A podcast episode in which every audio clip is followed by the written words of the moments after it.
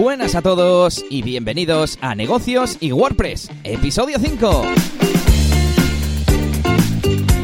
Bienvenidos a este podcast sobre negocios, WordPress, desarrollo web, quinto episodio de este podcast en el que hablamos de, bueno, cómo llevamos adelante nuestros proyectos, nuestras pequeñas empresas y hoy vamos a hablar principalmente de Gutenberg. Tenemos un montón de secciones como siempre, pero antes de nada nos vamos a presentar. Yo soy Elías Gómez, desarrollador web y DJ, como ya os hemos contado a veces, y al otro lado tengo, espero al menos tener a Yannick García. ¿Qué tal? Hola, buenas Elías. muy bien, una semanita movidita. Eh, pues preparando aquí los, pues todo, el año. Estamos ya más de la mitad de enero ya avanzado y yo todavía ando preparando el calendario de, de contenidos. Voy un poco tarde, pero bueno, bastante movidita la semana. Sí, la verdad es que yo tenía un montón de cosas para hacer durante estas primeras semanas del año. He hecho un resumen del año 2017 que quiero publicar y demás, pero ahora se ha amontonado un poco la vuelta de vacaciones y no hay manera de sacar tiempo un poco para, para esas cosas especiales, ¿no? Y bueno, no sé si hemos dicho que tú eres especialista en marketing, diseñador gráfico y, y que trabajas en la máquina del branding, que es tu proyecto. Eso es, sí, bueno, yo tengo un poquito el punto de vista más de, bueno, pues del mundo de, diseño, diseño gráfico, y bueno, te he lanzado mi proyecto de, branding, pues donde desde un punto de vista, pues eso, más de aportar el valor a las marcas, pues bueno, pues hago trabajos pues desde el diseño de logotipos, también el desarrollo web, etcétera, todo ese tipo de cosas, pero siempre eh, centrado en eh, aportar eh, valor a la marca de, los clientes. y bueno, ese es mi proyecto personal tenemos un montón de, cosas que contar, de novedades. ¿Y qué te parece si contamos con ese proyecto que tenemos ahora entre manos eh, común entre los dos? Vale, vale, sí, pues eso es una de las cosas que nos ha ocupado esta última semana, ¿verdad? El tema de, esa página web que estamos desarrollando juntos, eh, como hacíamos antiguamente, pues yo un poquito la parte del diseño y tú metiéndole caña a la programación y un poquito al contenido también, ¿no? Sí, se trata de eh, lapiconcastro.com, es eh, la web de una carrera que se organiza en mi pueblo y bueno, mm, ya es la quinta edición o sexta edición, es una carrera anual y, bueno, podéis visitarla, se trata de varias pruebas de marcha, de carrera y ahora van a tener otra prueba, bueno, pero también es de carrera de marcha, antes tenían de bicicleta a todo terreno y bueno, nos han encargado esta vez eh, la renovación para este año, quieren hacerla un poco más visual, en su día fue uno de estos proyectos, como dice boluda, ya empezamos a nombrarle, de estos tipos de cliente de, imagen, ¿no? Bueno, al fin y al cabo, por ser de mi pueblo, se surgió la posibilidad de hacer la página web y de aportar mi granito de arena y, bueno, como yo soy programador, la web es resultona, pero no tiene un gran diseño y ya quieren darle por fin ese, ese nuevo nivel de, de atractivo visual y ahí vas a estar tú apoyando con tu parte y bueno, ya vamos a hacer unos también cambios estructurales donde también tendré que, maquetar y programar yo un poquito. Así que a ver si pronto la tenemos y yo creo que para, si no es el siguiente episodio, para el siguiente, ¿verdad, Yannick? Sí, porque como mucho yo creo que para el, ¿no? Para el día, no sé qué, el día 2 de febrero puede ser algo así, creo que ya empezaban a a promocionarlo, algo así, creo que ha dicho el cliente. Las inscripciones se, comenzaba, vamos, la apertura de inscripciones, así que para el próximo programa a ver si os podemos decir que efectivamente, porque otros años se ha, se ha retrasado la, apertura, pues problemas burocráticos y demás. Así que, bueno, pues ese primer proyecto me hace ilusión decirlo aquí con, contigo y continuamos con, con más novedades. Eh, ¿Qué ha pasado con Facebook? Ahora resulta que nos quiere ocultar cositas. Sí, bueno, ya, ya en su día ya empezaron, pues bueno, pues a, hacer esos cambios pues en, el fondo lo que ellos quieren es que el contenido que más se vea en, el tablón, en el muro de Facebook, al final sea el, contenido más importante para los usuarios. Y, bueno, en vistas de eso, pues han decidido eh, darle más importancia al contenido de amigos o familiares que al contenido eh, pues de las empresas, ¿no? Eh, entonces, bueno, pues eh, ya hay muchas empresas ahí pues llevándose las manos a la cabeza y demás. pero bueno, al final se trata de que cuando hagamos algo, hagamos que contenido realmente interesante y eso Facebook lo va, lo va a tener, a tener en cuenta. la siguiente creo que también es para ti, que, que por cierto, a mí me ha, me ha afectado también el tema de YouTube. Sí, bueno, eh, han vuelto a, bueno, a cambiar esos requisitos mínimos, ¿no? Para, para ser, para ser partner y bueno, para, al final, pues para, para la gente que quiera monetizar eh, sus vídeos en YouTube. Y bueno, eh, en realidad a mí no me parece que sea algo tan, no sé, tan complicado, ¿no? O sea, antes creo que estaba como en las 10.000 reproducciones o algo así. Creo que sí. Eh, y ahora, bueno, pues lo que están haciendo es eh, pues eh, que haya más eh, interacción, ¿no? O sea, que sea más real, no simplemente las reproducciones, porque de hecho muchas veces yo, yo sí ya lo he comentado alguna vez, que no sé si contigo, que, que simplemente por el tema de solo tener más reproducciones, pues no implica que tu contenido sea de más valor o que, ¿sabes? Entonces, bueno, a mí me parece bien que hayan añadido que haya, por ejemplo, pues son mil, mil suscriptores tienes que tener y cuatro mil horas de, de tiempo de visualización en el último año. Eh, además de que, bueno, siguen teniendo muy en cuenta los avisos de la comunidad, spam, indicadores de abusos, ese tipo de cosas, pues para decir quién, quién puede y quién no puede monetizar. Pero bueno, eh, sigo pensando que es eh, prácticamente es la mayoría de, del contenido que hay en YouTube. No sé, yo, si fuera por mí, yo pondría quizás unas restricciones mayores todavía. Sí, sí, sí. Pero bueno. A mí me ha afectado en uno de mis canales del tema de la, de la música, pero bueno, tampoco, tampoco me preocupa. Ya llegaré a esos mínimos y, bueno, y si no, pues no pasa nada. Yo ese contenido lo estaba compartiendo por, por compartir, ¿no? Y nos, nos toca ahora ya cositas más personales. De hecho, tengo aquí un par de enlaces que he publicado en mi página web y no sé, cuéntame eh, qué has hecho, te iba a decir en estas dos últimas semanas, pero no, porque como ya dejamos claro, grabamos en Navidad eh, con una semana de antelación y, y, no sé si tienes algo para contarnos a, este respecto o ha sido nada, trabajo del día a día de gestión y de ir sacando proyectos, avanzando en proyectos. No, pues bueno, la, verdad es que he hecho un par de cositas, eh, bueno, nuevas. Al final, con esto que os, que os, comentaba al principio del programa, de preparar el calendario, pues he estado preparando eh, contenidos, incluso contenidos que no sé si irán para mi canal de YouTube o incluso irán a otra, a parar a otra plataforma. Quizás, eh, no sé si hacer quizás una web con tutoriales, con cursos, porque estoy viendo que, que tengo bastante potencial o conocimiento, por así decirlo, para hacer eh, bueno, pues contenidos más instructivos, más técnicos acerca de software, de programas y no tanto eh, acerca de, branding, que es de lo que va realmente mi, mi canal. Así que bueno, he estado preparándome una serie de contenidos y luego tendré que ver a ver qué hago con ellos. Eh, otra de las cosas que he estado haciendo también estos días es eh, gestionarme un poquito pues todas mis, mis cuentas de, de, autónomo. Me he creado, he estado haciendo unos Excels para llevar al día todo el tema del IRPF, el IVA y saber lo que me van a ir eh, quitando y tenerlo poco al día. Es una cosa que no tenía bien hecha hasta ahora y bueno, pues con ayuda de mi pareja y también con un compañero del, del trabajo, pues he hecho, hay un Excel que creo que me, que me va a servir bastante para llevar todo el día. Tengo, y por último, sí, dime. Tengo ganas, tengo ganas de que llegue ese episodio de facturación y contabilidad y esas cosas, porque yo creo que la mayoría de gente, todo eso, claro, no nos explican en, en, ni en los estudios ni en ningún sitio, y aparte, pues suele ser poco atractivo, ¿no? Y, y creo que la mayoría de gente le faltan conocimientos y nosotros ya nos hemos dado muchos tortazos con ellos y, y hemos aprendido a base de leches, claro.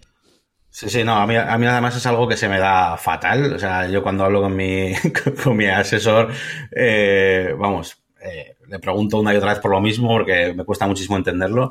Y bueno, parece que ahora con estos documentos que me he hecho ahí un poco ordenado, pues creo que lo voy a tener más fácil. Y nada, eh, lo último que he hecho eh, ha sido también, bueno, pues comenzar una cosa que tenía yo el gusanillo hace bastante tiempo, que es todo el tema de, de, de música, pues siempre me ha interesado, pues bueno, tú ya sabes que yo producía, hacía mis temas de, de música electrónica, pero bueno, siempre me ha picado el gusanillo de, de, tener un poco de conocimientos musicales a nivel un poco más profundo. Así que me he puesto a tocar el piano y a hacer eh, unos cursos online. Ah, muy bien. Eh, además de que, bueno, estoy, he empezado a hacer unos cursos online que he encontrado, eh, gratis, por así decirlo, y también estoy probando una, una serie de aplicaciones, he probado dos, una se llama Simple, eh, Simple Piano y otra se llama Musician, que están muy bien porque te reconocen por el micro o incluso por la entrada directamente USB las eh, teclas que, que, pulsas del teclado. Sí, las notas. Y es, una especie de Guitar Hero con sus lecciones, con sus canciones y vas avanzando, está súper bien. Y nada, así que bueno, lo estoy metiendo, nada, 20, 25 minutos con mucho, pero todos los días, ¿no? Que es lo que se dice, ¿no? Hay que ser constante en estas cosas. Sí, sí, sí. Y nada más, eso, eso ha sido la, la semana. Bueno, las dos semanas. No me habías, no me habías contado, está, está muy bien. Si quieres te cuento yo, en el apartado de, de DJ de bodas y eventos, pues casi todo el tiempo que he dedicado en, este, en esta faceta ha sido para captación. Han entrado un montón de solicitudes nuevas y, bueno, pues gestionándolas, porque además lleva mucho tiempo de explicaciones, le, la gente pues igual le escribes una cosa por WhatsApp y te dice que, que no puede hablar y que más tarde y tienes que apuntarte alarma para mañana y ese tipo de cosas. Pero bueno. Eh, también me ha llegado, importante para esto de la captación, una nueva valoración positiva de las últimas bodas de, la temporada pasada. Y, bueno, ya la, he publicado en la web, pero como todavía no la tengo abierta, que esa es otra de las cosas que tengo ahí pendientes.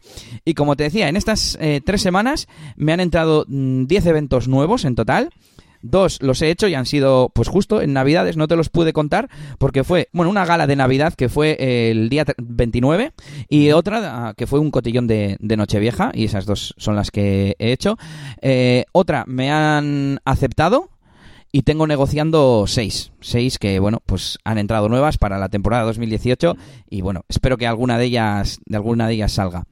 Muy bien, oye, ¿y a, través de la, plataforma, de la de bodas? O... Pues creo que han sido todas a través de la de bodas. De hecho, en, en Star of Service, que es la otra plataforma que utilizo, creo que se me acabaron los créditos y, y que simplemente pues no, no, he comprado más créditos. Y sí que me están llegando más solicitudes, porque en Star of Service eh, pagas para enviar el presupuesto, digamos, pero las solicitudes te llegan igualmente. Entonces, mm, sigue habiendo más o menos eh, tráfico de, de solicitudes, y, pero bueno, no he enviado ninguna. Y te digo ahora mismo las nuevas solicitudes, a ver, que tengo en mi software Airtable, que por cierto, nunca lo he, lo he recomendado aquí, pero, pero debería, sí, sí, todas, todas de bodas.net, eh, de las que están pendientes.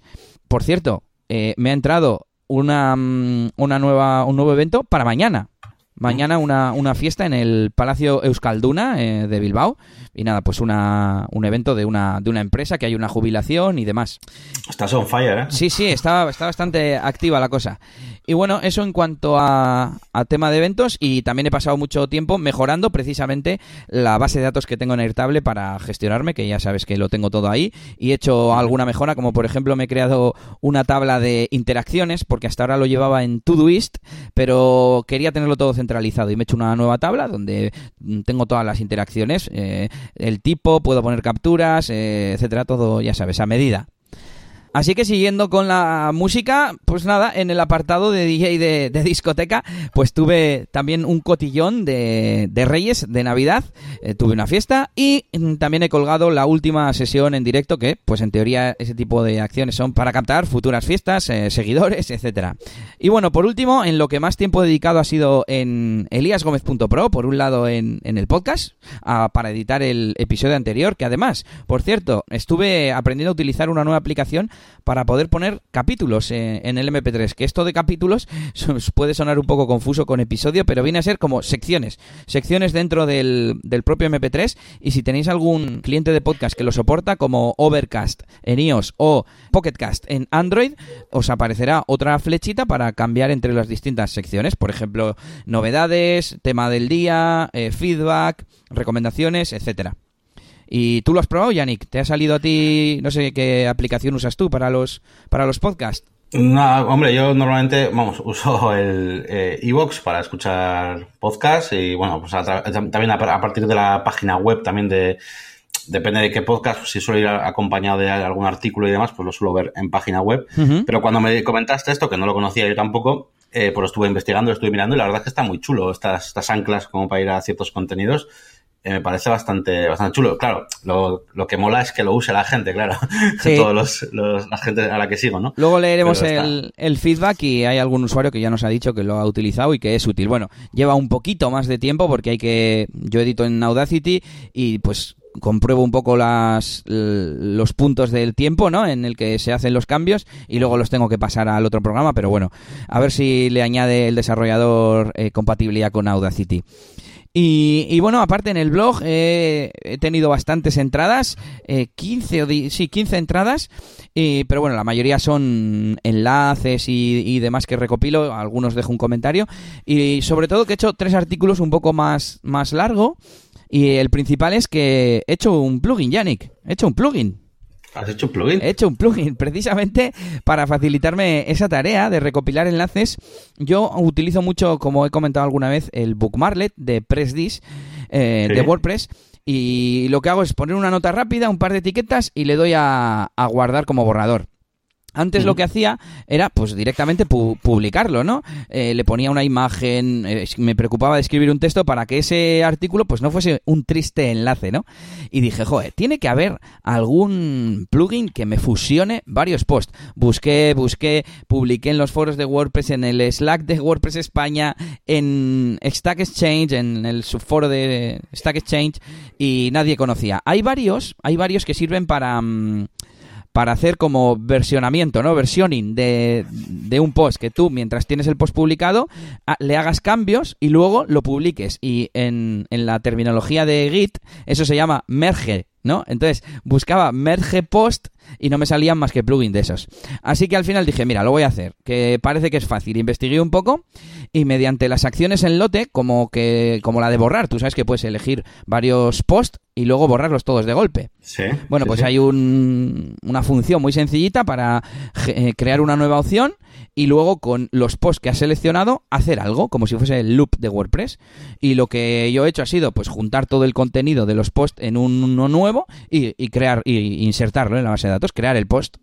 Y de esta forma, pues, pues, está chulo, sí, sí. De esta forma, yo lo que hago ahora es eh, guardar rápidamente un enlace, ponerle una nota si quiero y dejarlo ahí con sus etiquetas. Y cuando yo quiera, mm, selecciono los posts que yo quiera, doy a merge post y me genera un nuevo post que su título es resumen semanal me pone todos los contenidos de los otros posts, el título como negrita y el contenido como contenido, y todas las etiquetas que había puesto en los otros eh, posts me los junta en el nuevo.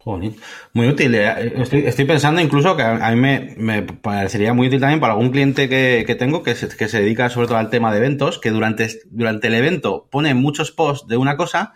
Eh, pero luego, pasado un bastante tiempo, la gente lo que quiere ver es quizás es un post recopilatorio realmente y no eh, uno a uno de esas entradas y me podría servir bastante para juntarlas. Está, está chulo, sí, sí. Sí, de hecho se me acaba de ocurrir una forma que, te podría servir, pues eso, para la típica curación de, contenidos, ¿no?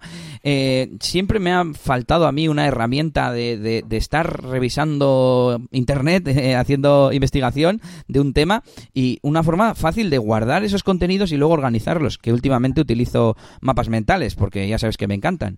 Eh, pero la verdad es que poniéndole a, ese tema eh, una etiqueta, por ejemplo, en un evento, la etiqueta pues del nombre del evento, luego vas al panel de WordPress, filtras por esa etiqueta y ya está, los seleccionas todos y le das a, merge post y ya está, y te los junta.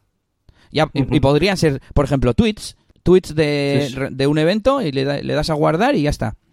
sí, sí, a través de email, ¿no? Pues mandando emails, tú pues También. supongo que podrás simplemente un email, vas publicando en ese mismo post. Bueno, no, eh, es que publiques en ese oh. mismo post, tienes que ir guardando eh, borradores nuevos y luego tú los juntas y, ah, te los creas en uno, en uno nuevo. A ver, una vez que has generado el post nuevo, puedes añadirle contenido, es editable y es un post normal, pero no, si tú vuelves a guardar post nuevos, cuando los juntes se van a generar en uno nuevo diferente.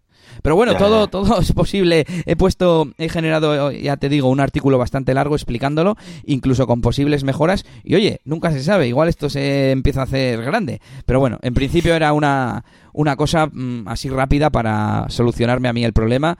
Y, bueno, de momento me funciona y punto. Lo he puesto ahí a disposición de, de quien se lo quiera descargar. Y bueno, yo creo que está bien. Muy bien, muy bien.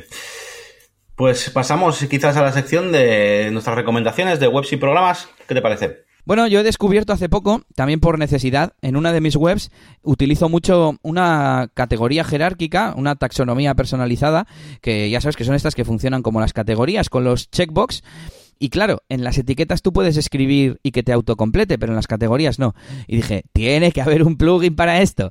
Y encontré, probé un par de ellos y encontré uno que, bueno, te añade un, un pequeño, una pequeña caja de texto encima del widget, del, de la metabox de, de las categorías o de cualquier taxonomía jerárquica y te permite buscar. Y entonces aparece muy rápida. Yo antes utilizaba comando F, ¿sabes? Del navegador para buscar. Pero claro, pues, pues mucho más sencillo y profesional así. Así que bueno, es un plugin de estos, eh, Helper, que le llamo yo, una pequeña ayuda que mejora tu experiencia.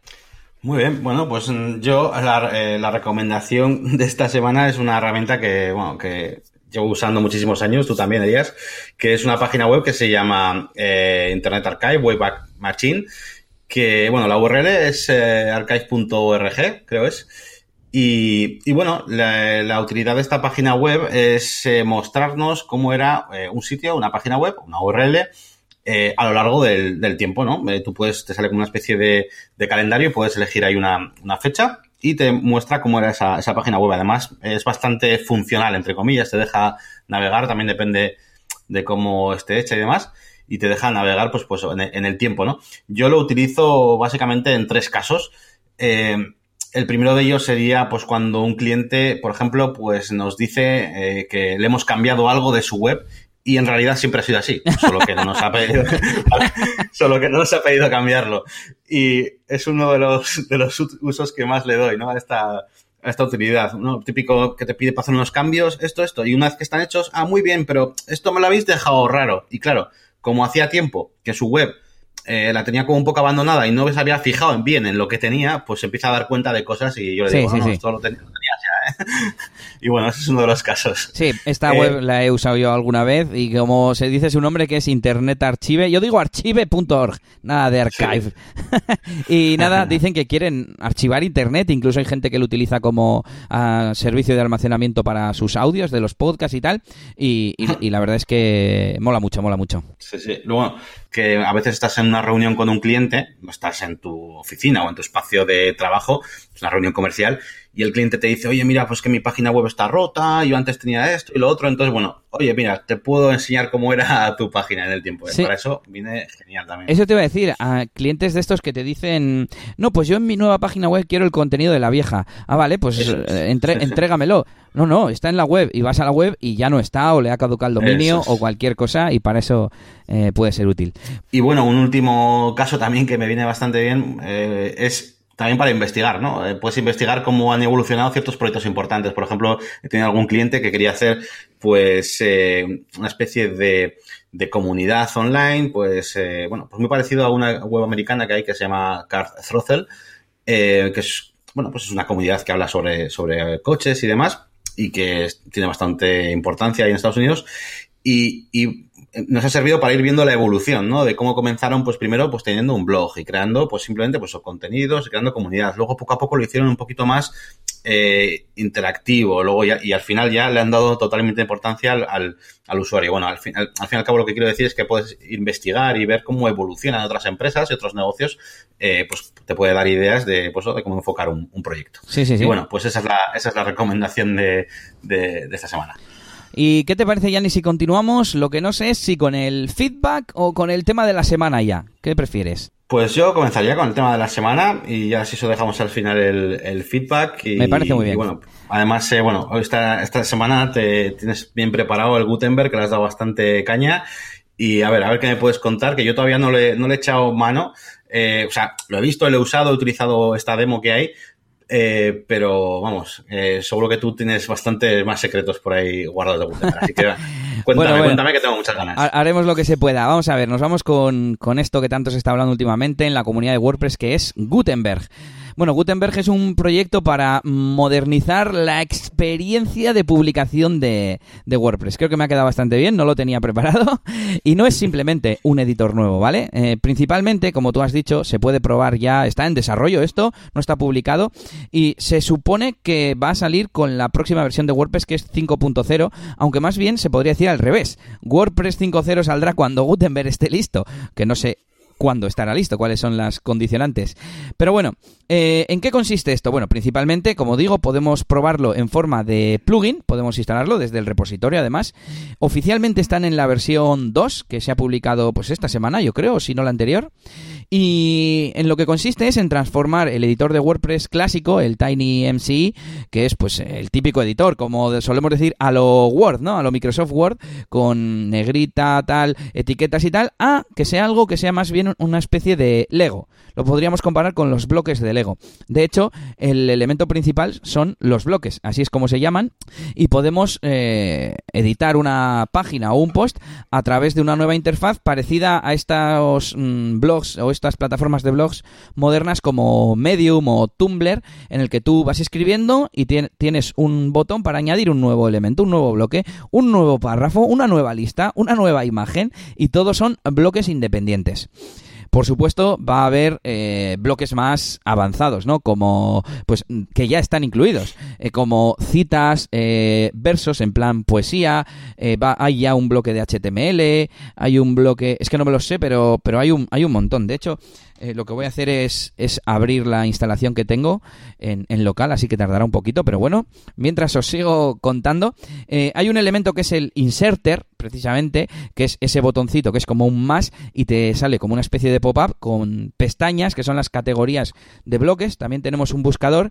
Y he leído esta semana que eh, incluso podremos instalar desde ahí plugins que nos ofrezcan bloques, es decir, si tú buscas contact form y no hay un bloque de contacto, pues podremos instalar un plugin como el Contact Force 7, por ejemplo.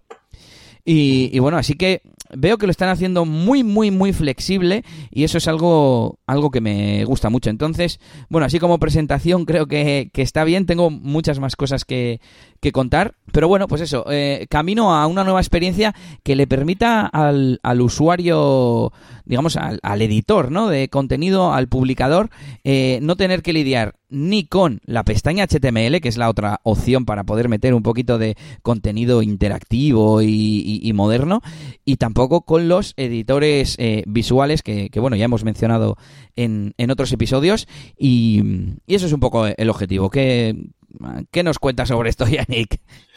Sí, bueno, pues eh, sobre todo yo, pues mi, mi, enfoque, pues quizás menos técnico, pero sobre todo muy orientado en eso que, que dices, ¿no? De que sea más fácil para, para, para tu tipo de usuarios, para mis clientes en concreto. Al final creo que es muy importante eh, que todo lo que puedes hacer desde este editor eh, se puede hacer ahí mismo. Y me explico.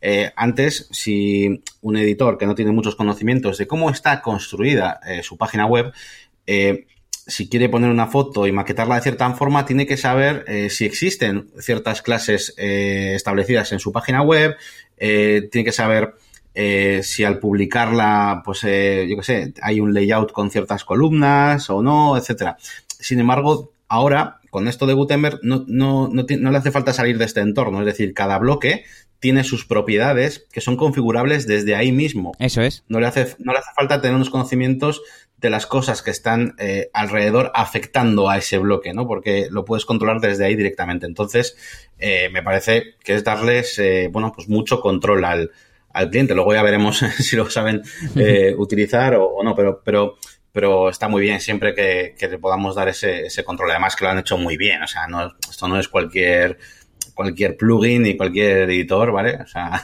está muy bien hecho y es, muy sencillo. Entonces, bueno, a mí me parece, me parece genial. En uno de los últimos eh, artículos que he leído de, en el blog de Matías Ventura, que es el líder del proyecto, eh, pues explicaba que lo que consigues de esta forma, aislando cada elemento, es que los eh, editores, como decíamos, no tengan que lidiar ni puedan romper nada mediante el código. Porque por un lado, cada bloque es independiente, como tú señalabas.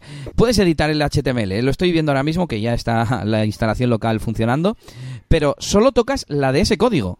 Y además, si yo le quito, por ejemplo, voy a quitar este H2, fuera, fuera H2, y le doy a guardar, me sale un aviso. Oye, ¿Quieres sobreescribir? ¿Quieres volver? ¿O quieres volver a editar el HTML? Y está todo el flujo de edición muy, muy, muy bien pensado. Entonces, pues eso, eso me, me gusta. Y nada, pues vamos, os comento un poco. Como decía Yannick, mmm, voy a explicar un poco lo que estoy viendo. Esto, bueno, podéis ver mil vídeos por internet, pero así rápidamente. Aparte de la barra lateral, el editor ahora lo ocupa todo. Eh, tenemos una barra principal arriba para deshacer, rehacer, publicar, guardar, previsualizar y el centro es todo contenido con estos bloques que hablábamos. A la derecha tenemos una pequeña barra lateral donde podemos ver o bien el resumen sobre el post o el contenido que estamos editando, el documento lo llama, o sobre el bloque. Y entonces eh, os voy a contar también así rápidamente qué tipos de bloques hay. Tenemos una en el inserter tenemos el buscador y cuatro pestañas. Recientes, bloques y dentro de bloques hay como varias secciones. Los comunes, y so hay imagen, galería, titular, hay así unos pocos más. Luego de formato y tenemos eh, tablas, tenemos preformateado, tenemos código, tenemos HTML. ¿Qué más? Y tenemos otros que los llama de layout, de, de estructura, ¿no?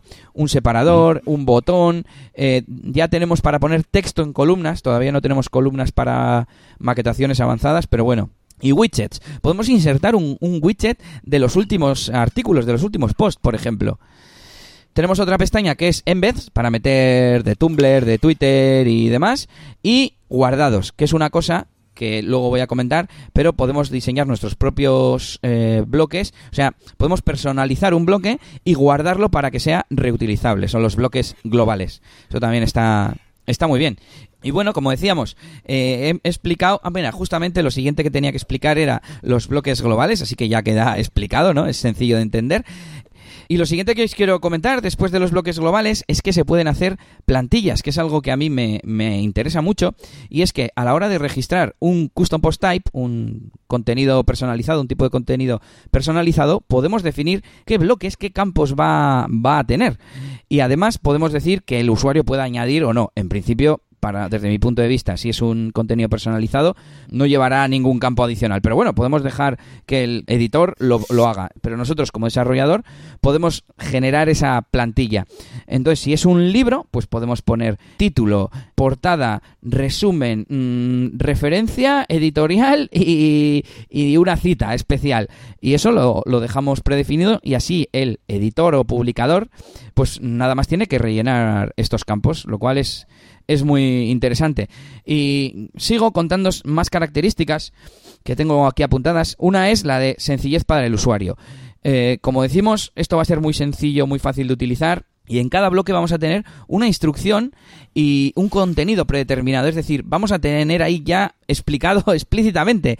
Es decir, tú metes un bloque de imagen y ya aparece una cosa así cuadrada con un botón que pone sube tu imagen. Entonces es mucho más sencillo que tener que decirle al cliente, no, te vas al editor y buscas el botón que pone añadir objeto, que además es objeto, ¿verdad, Yannick? En vez, en vez de añadir imagen. Es muy, es muy complicado. Además, es flexible porque nos permite hacer cosas como las plantillas que hemos eh, comentado. Cada, mm, cada bloque podemos definir unos atributos. Nosotros, mm, como desarrolladores, por así decir, podemos definir bloques nuevos y decir que tenga un aviso, por ejemplo, cuando no hemos rellenado un campo.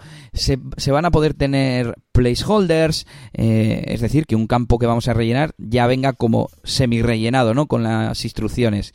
Va a ser, como decíamos antes, robusto, es decir, que si alguien rompe un bloque, va a haber un control sobre, sobre esa carga del bloque para que ofrezca al usuario, como decíamos, resetear el bloque o editar en modo HTML, etcétera va a ser, como has dicho tú, Yannick, contextual. Es decir, cuando estamos en un bloque, las opciones que aparecen a la derecha pertenecen solo a ese bloque. Va a ser también extensible, es decir, que los desarrolladores van a poder interactuar con él. Yo ya he estado mirando cómo se pueden crear bloques, eliminar bloques, modificar bloques existentes. También los temas, por ejemplo, van a poder modificar la paleta de colores que te ofrece eh, Gutenberg. Eh, a la hora de tú crear tu tema, puedes añadir una línea de estas con, el Add eh, Theme Support, que ya conocemos, ¿no, Yannick? Sí, sí. Y establecer una paleta de colores para que, por ejemplo, solo sean los colores corporativos los que puedes utilizar. Son cosas que a día de hoy no se pueden hacer más que con plugins y desarrollos súper super grandes que, que, bueno, que ahora va a ser súper fácil.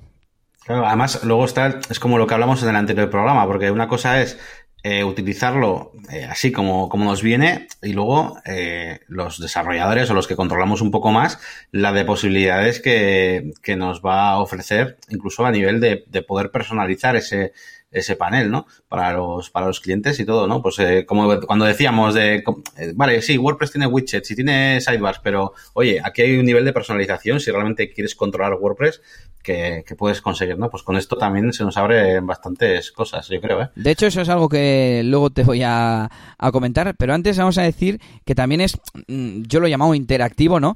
Por ejemplo, puedes copiar y pegar texto, puedes arrastrar y soltar varias imágenes y directamente te crea un bloque de galería. Entonces, Claro, en el momento en el que defines el elemento bloque y además mm, defines tipos de contenido, ya puedes esperar un comportamiento, como por ejemplo arrastrar tres imágenes y que te cree una galería, ¿no? Eso antes, pues era, bueno, te iba a decir imposible. Arrastrar creo que sí, sí te permite, pero bueno. No te iba a decir que, solíamos poner un plugin para poder arrastrar al, ¿no? a la imagen destacada. O, sí, Y, eso se sigue sin poder hacer, ¿eh? Ah, puedes arrastrar imágenes al, a la parte de contenido, pero a la imagen destacada yo sigo poniendo el plugin de arrastrar y soltar. Sí, sí, sí, sí. Y bueno, esto nos trae posibilidades nuevas que, que me molan mucho, como la edición colaborativa. He leído que Mm, bueno, te voy a decir una cosa. Hay cosas que leo que, no sé si son planes, que no sé si son cosas que funcionan ya, pero bueno, eh, que va a ser posible hacer edición colaborativa.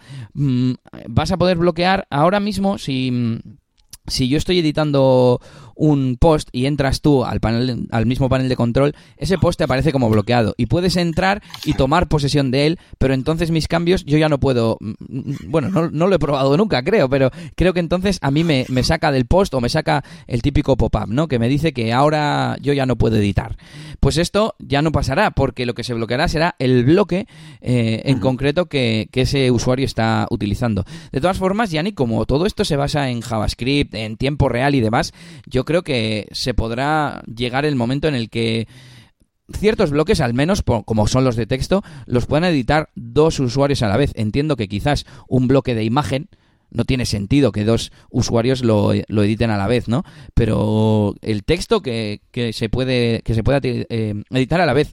Pero bueno, al fin y al cabo, eh, si tú estás editando una parte de un documento que es un texto y yo otra que es un texto, en teoría van a ser párrafos diferentes y los párrafos en Gutenberg ya son bloques diferentes. Claro. Sí, lo estoy pensando ahora sobre la marcha. Pero bueno, sí, incluso guardar, ¿no? O sea, es que se vaya guardando solo o que, pues como Google Drive, ¿no? Al final no me, parecería tan raro, tan descabellado, vamos. Sí, sí, de hecho, eh, ahora mismo creo que ya se guarda en, en, tiempo real. Voy a hacer de nuevo una, una prueba. Eh, pero bueno, eh, más cosas. edición en el frontend. Esto se va a poder hacer seguro, seguro, seguro, seguro.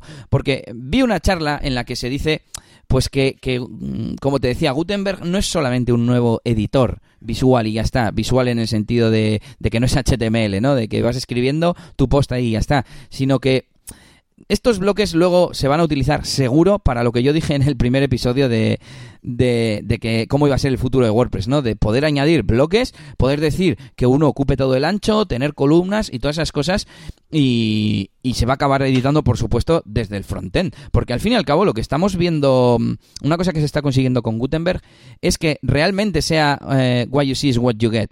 Que lo que estás viendo así se va a ver, bueno, dejando de lado los estilos CSS, pero lo que es estructura, que aquí vaya una imagen que ocupa el ancho del contenedor, eso lo, se va a cumplir luego, ¿sabes?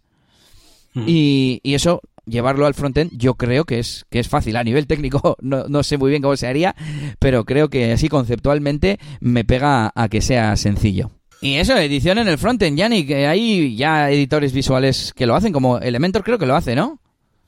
Sí, Elementor, el, el Builder este, el Site Origin no estoy seguro de si hay alguna forma de pues sí. Creo que eh, tiene un modo de edición en vivo y lo que hace es ponerte los widgets a la izquierda como en el customizador, por así decir, y a la derecha se ve, ves los cambios en tiempo real, pero no estás modificando directamente el contenido, ¿sabes? Bueno, una cosa intermedia que está bien. Pues sí, no, es importante el tema de que, bueno, que lo puedan hacer eh, directamente en el frontend. Lo que pasa que, bueno, ahí ya eh, veremos para, para quién es importante. Al final, a mí, por ejemplo, me gustaba la idea de que eh, bueno, pues la gente eh, empezase a entender lo que es el contenido y lo separase bastante del tema diseño. Y ya si lo empiezan a meter en el frontend, creo que eh, volvemos otra vez a, que quizás la gente lo pueda mezclar un poco y bueno, a ver cómo, a ver qué tal se hace esto. Pero bueno, como, como va a estar bastante separado a nivel interno la programación, de lo que es el diseño y no van a poder eh, liarla mucho, por así decirlo, pues yo creo que, todo esto saldrá bien. Sí, como hemos dicho alguna vez, eh, digamos que una web, se, o, yo como veo WordPress y las páginas web hechas con WordPress son tres niveles. Uno es el contenido, otra sería la maquetación, por así decir, y otra los estilos como tal. Y con Gutenberg tienes contenido y maquetación, aunque sencilla de momento, espero que se vaya haciendo más complejo. Y de hecho, yo he leído en la documentación pues que los bloques son eh, muy neutros y que luego los temas con un simple CSS pueden estilizar los elementos de, de Gutenberg. Entonces, bueno, yo creo, yo creo que está bien. Y... No, te iba, a hacer una pregunta, que, es que la verdad es que yo estoy bastante, o sea, lo he usado bastante poquito eh, de momento, y te iba a preguntar qué tal funciona con, con, móvil, porque por ejemplo lo que es la editarlo y tal, o sea, creo que, no sé, hasta ahora me parece un poco engorroso el tema del editor en sí, eh, el backend, por así decirlo, en el, en el móvil, y te iba a decir a ver qué, qué tal, si lo has probado o, ¿Qué tal está? Pues no, en el móvil no. Eh, estoy pensando, tengo la instalación en local y yo creo que desde el móvil no, no podría. Bueno, que, narices, pero puedo poner el, el inspector de, de, Chrome y decirle que sea móvil. No sé qué tal funcionará. Pues, pues bien, se ve bien. Se oculta la barra, la barra lateral izquierda. Eh, se oculta también la barra lateral derecha eh, que podemos habilitar pulsando el icono de la, mm, del engranaje y el resto pues se ve igual, más pequeñito, un poco así más aplastado por los lados, pero, pero vamos, se ve bien. Bien, bien. Bueno, y otra de, otra de las dudas que me ha venido a la cabeza al pensar en lo del móvil.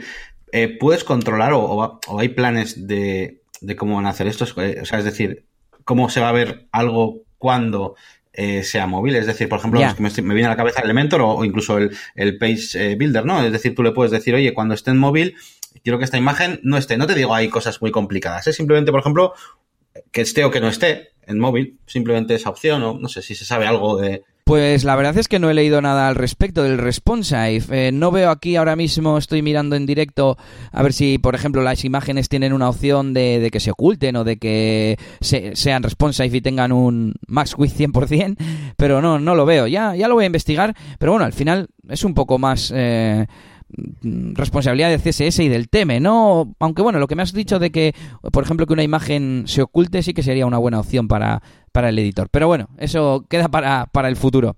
Y bueno, nos queda una cosa de comentar que son los custom fields. Porque eh, he visto que hay gente que está preocupada por los custom fields, por las metabox, que luego entraré ahí también.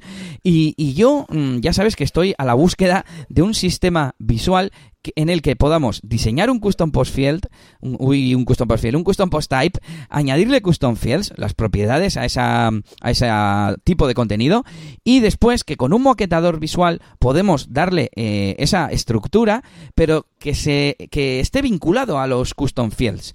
Bueno, pues Gutenberg nos va a permitir esto. No tengo muy claro cómo funciona, lo que yo he entendido y recuerdo es que en la configuración del bloque tú le puedes decir de dónde lee y a dónde guarda esa información, si la guarda internamente o si la guarda en la base de datos, en un meta.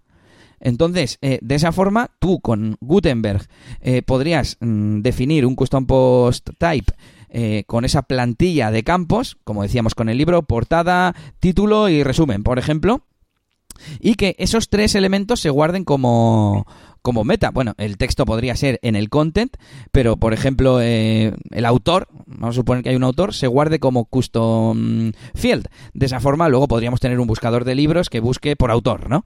Y, bueno, pues parece que eso también va a estar integrado, así que es que cada vez le veo menos pegas a, a, Gutenberg y Yannick según va avanzando el desarrollo y según me voy enterando de esas cosas nuevas, que ya te digo, algunas son cosas que ya funcionan, otras son planes, eh, pero bueno, Sí, sí, a mí me ha, pasado también que tengo como dudas y, joder, ¿esto cómo lo van a hacer? Seguro que esto no lo han pensado. Y luego te das cuenta de que sí lo han pensado y, o incluso de cosas que no habías caído y te das cuenta de que están teniéndolo en cuenta. Claro, yo, eso que un poco, un poco relacionado con esto, no sé si tiene exactamente que ver, pero claro, que hasta qué punto todos los eh, custom fields van a estar gutenbergizados. Es decir, eh, claro, el WooCommerce, el, el Yoast, ¿sabes? El WooCommerce, finalmente, ¿no? Un producto tiene custom fields. Eso va a estar integrado dentro de este editor. Eh, hombre, entiendo que sí, que WooCommerce, pues hombre, eh, ¿qué, qué, plugin si no va a estar en, comunión, ¿no? Con, con, el editor este, bueno, el editor, más, más que un editor, ¿no?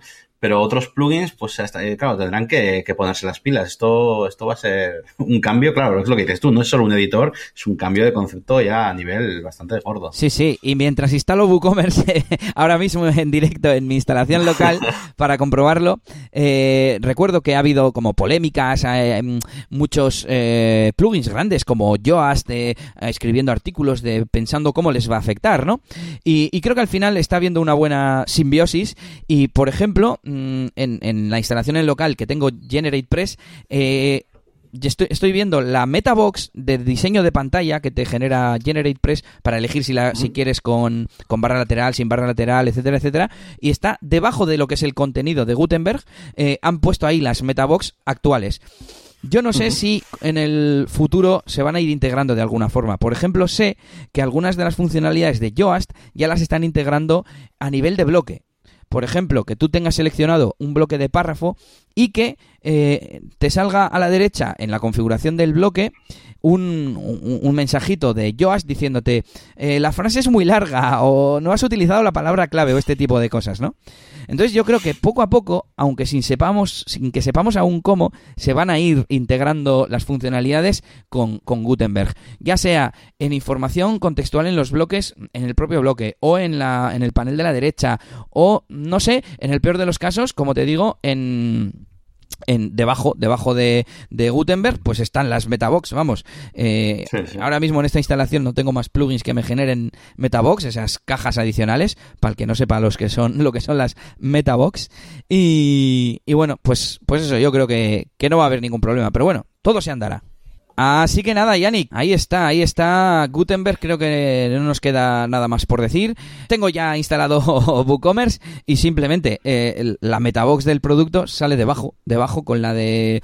Es, curioso porque arriba sale nombre del producto y una caja de texto que no sé a qué texto corresponde y puedo meter bloques nuevos. Es un poco extraño porque claro, esto mi plantilla, no sé si lo va a mostrar, si no lo va a mostrar, porque recordemos, todo lo de todo el contenido, esto creo que no lo hemos dicho, todo el contenido que editamos o que generamos con Gutenberg se muestra en el content, porque todo ese contenido se guarda en el, en el campo de content de la base de datos. Mm.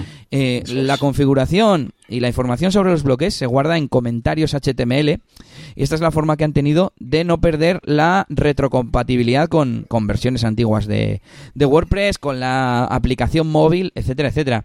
Entonces, realmente, claro, si, si la plantilla PHP que muestra el producto de WooCommerce no eh, renderiza, no imprime el contenido de, de, content, pues esto que yo ponga aquí en Gutenberg, me imagino que no, que no saldrá. Pero bueno, la metabox está, ¿eh? Ahí abajo, eh, inventario, envío, le estoy pinchando y parece que funciona, Yannick. Pues muy bien, sí, sí, no. Eh, además, ya no solo eso, sino seguramente a futuro seguro integrarán bloques, ¿no? De pues últimos productos o cosas así. Y, bueno, pues lo que dices tú, yo creo que ya hemos hecho, has pasado un poquito pues por todo lo más importante. Si no, ya sabéis que tenéis disponible en el repositorio de WordPress el plugin Classic Editor. Eh, es verdad, es verdad. Que, requiere la versión 4.9 de WordPress y, y, el, y el plugin de Gutenberg pues por si hay alguno que, no quiere utilizarlo, pues lo tenéis ahí. ¿eh? Bueno, mm, Yannick, antes de saber que íbamos a hablar de Gutenberg, yo tenía varios temas para comentar. También hay una forma de probar Gutenberg, aparte de instalándonoslo en, en una instalación, ya sea local o no, eh, eh, en una web que se llama Frontenberg, os dejaremos el enlace en las notas, y es pues de una persona que ha hecho una instalación, una web, ha puesto para que la gente pueda probar cómo funciona Gutenberg y lo ha llamado Frontenberg. Ya ves. También tenemos. Sí, sí, ahí, es donde lo he probado yo, ¿eh? Que me lo has dejado tú ahí y, lo, lo, probé, lo probé ahí, vamos, directamente. Vale, vale, vale. Eh, otra cosa que tenemos por que tengo aquí apuntada, ah, lo de los custom post types y los custom fields, que, que, yo creo que, pues eso, es la solución o una de las soluciones definitivas, porque no sé si me has dicho que se puede hacer. Eh, sí, sí, me dijiste que con Elementor se podía hacer, ¿no? Definir una plantilla mm, para un custom post type em, en concreto, pero que funcione a base de custom fields para luego poder hacer un buscador, por ejemplo, ¿no? Sí, sí, lo que. Sí, sí, todo eso está, se puede hacer. la única parte, digamos, que no está cubierta es, eh, yo qué sé, la creación del propio custom field es lo, y del custom post type es lo que no puedes hacer desde, desde ese editor, ¿no? Pues yo sigo utilizando o bien directamente código con aquella web que, que ya comenté de, de Generate eh, WordPress o eh, si no, em, o si no directamente pues con algún plugin, ¿no? Advanced Custom Fields o el Pods, el, el que sea, el Types. Eh, y, luego, y luego ya lo que es la maquetación, ahí sí que ya está, es perfectamente compatible y con Elementor puedes ir añadiendo, maquetando y dándole estilo a cómo quieres que se vea eh, un custom field y cómo quieres que se vea esa plantilla del, custom post type. Sí, ese libro, ¿no? Que decíamos para cuando se muestra en la web, con qué aspecto, la imagen arriba, abajo, grande, pequeña, etcétera. Sí, sí. Bueno, y de los normales también, ¿eh? De las singles, o sea, de, un, blog, de lo que quieras. De cualquier tipo de contenido, sea propio de WordPress o personalizado por, por, el, por el usuario o por el desarrollador. Eh, bueno, también, ¿qué más? Nada, pues rápidamente, que ha salido la versión 2, que aunque sea la 2, no trae específicamente nada nuevo, muchas cosas de accesibilidad, atajos de teclado, bugs, etcétera. Os dejaremos eh, enlace también. Y en VP Tavern, en WordPress Tavern, han dejado una colección de un montón de recursos, eh, enlaces, vídeos y cosas para WordPress que también. Y nada, la conclusión, pues que ya tengo claro que Gutenberg será ese futuro de WordPress del que hablamos en el primer episodio. Widgets, que en este caso son bloques, por todo el documento, en el frontend, incluso colaborativo. Y veremos, eh, en enero del 2019 vemos cómo está esto, Yannick. Estoy acuerdo. Pues nada, vamos a pasar, si queréis, eh, ya, ¿no? Pues a la sección de, feedback que decíamos antes que, bueno, teníamos aquí algo preparado. Nos, nos comentaba eh, un usuario, Fernán, eh, si quieres comentar tú un poquito, Elías, que además tú hablaste con él directamente, me parece. Sí, sí. Eh, por un lado, Fernán nos ha dejado un comentario en la web que ahora leeremos, pero también eh, por privado. Fernán 10, por cierto, que tiene también un, un, podcast que se llama WordPress Diarios. Dejaremos enlaces de todo esto en las notas del episodio.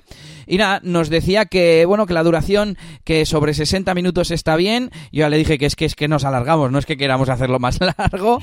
Eso es. Y además de la duración, Fernán nos comenta que, que bueno, que a, veces se parece mucho así lo hacemos, sobre todo a la entrada. Pero bueno, ya, ya lo avisamos, que fue una de nuestras inspiraciones, el podcast de John Boluda y Alex Martínez. Y, y bueno, es, es, inevitable. Pero bueno, tenemos que darle una vuelta, ¿eh, Yannick? Y optimizar la estructura. Sí, bueno, eh, al final ya poco a poco ya iremos cogiendo nuestra propia personalidad, pero es que al final es normal. Eh, si sin querer al final pues acabas eh, haciendo pues, de las cosas que, que, te gustan, ¿no? Y bueno, pues ya poco a poco ya iremos cogiendo personalidad. Y por último, unos deberes que te está poniendo aquí Fernán, que dice que en los cambios de sección tendríamos que poner sintonías, algún sonido o algo, y bueno, ahí eres tú donde sabes hacer, ¿no? Con el piano. Eso es, eh, ahora, ahora que estoy empezando a...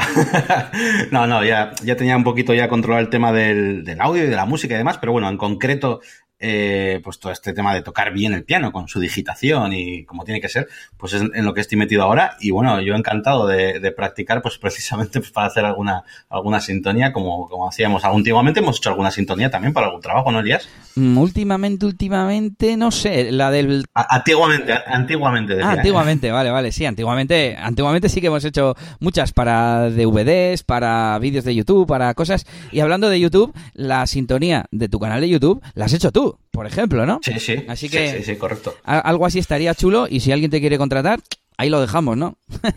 Eso es. y, bueno, tengo abierto ya el comentario de, de Fernán, que no le hemos contestado, Yannick. Estamos muy vagos últimamente. Yo creo que ha sido la Navidad, ¿eh? Decía, poniéndome al día de los episodios de negocios WordPress, eh, la verdad que después de estos tres primeros parece que la cosa va mejorando en cada entrega. Sí, la verdad es que hemos notado que hemos mejorado un poco la soltura y no profundizar tanto en los temas y nos vamos mucho por las ramas, ¿eh, Yannick? Muy interesante el repaso a los puntos fundamentales que deberíamos eh, conocer sobre WordPress para convertirnos en unos buenos profesionales y como apunte, muy interesante ese posible episodio sobre Elementor y Page Builder. Y lo dicho, mucha suerte para el podcast. Pues muchas gracias por el comentario, Fernan. Eh, a Fernan le podréis encontrar también en Pictel Soluciones Web, eh, trabaja como desarrollador web. Y, y, bueno, qué decirle a Fernán, que gracias por su comentario, ya hemos hecho su recomendación. Y ah, por cierto, que este era en el episodio 3. Y no sé si tienes preparado el comentario del episodio 4. Y bueno, ya sabéis que el episodio 4 eh, sí era de pues acerca de los presupuestos, de cómo hacer un buen presupuesto y, también qué problemas nos, nos daba todo este tema. Y David Moral nos comentaba, hola chicos, a falta de terminar el episodio, deciros que me resulta muy interesante saber cómo otros profesionales con más años de experiencia a sus espaldas realizan algo que en un principio puede parecer sencillo, pero que puede generar un montón de problemas. Ya he notado un par de ideas que aplicaré en mi caso. Oye, pues encantados de, poder ayudar a, la gente a que, no pase por los mismos sufrimientos que nosotros. Y luego nos decía sobre el tema de los capítulos integrados, eh, la verdad es que es la caña. Desde Webcast me permite pasar de una sección a otra fácilmente. Gracias por el esfuerzo extra. Pues sí, la verdad que, que, es, que está muy bien eso que, que, pusiste de los, de los capítulos y, mira, oye, mira, pues la gente que lo usa pues se agradece mucho. Sí, yo iba a decir que sobre algunas cosas que podamos estar aconsejando a la gente, como esto de los presupuestos, por supuesto, nos basamos en nuestra experiencia, ya lo hemos dicho muchas veces, y que no todo te tiene por qué parecer bien, pero si sacas una pequeña idea de o algo de lo que hemos dicho, ya nos vale. Al final se trata de eso, no de que lo hagáis exactamente como nosotros, sino de que cojáis eh, ideas y os surjan pues vuestra propia forma de trabajar. Eso es, eso es. Y con esto creo, Yanni, que hemos terminado. Mm, voy a revisar la chuleta y pues sí, mm, ya hemos comentado más que nada al principio todo el tema de nuestros negocios, que en el, que en el guion está hacia el final. Bueno, te voy a decir, Yannick, que un cliente que había tenido durante un tiempo mantenimiento de WordPress conmigo ha vuelto, ha vuelto y quiero potenciarlo, quiero potenciarlo. Igual te tengo que pedir ayuda para configurar la campaña de Facebook Ads y, y de AdWords. Y pues ya lo hemos comentado todo, así que nos vamos a ir despidiendo. Recordamos que nos podéis seguir en eliasgomez.pro, en, en mi caso, y en la máquina del branding.com.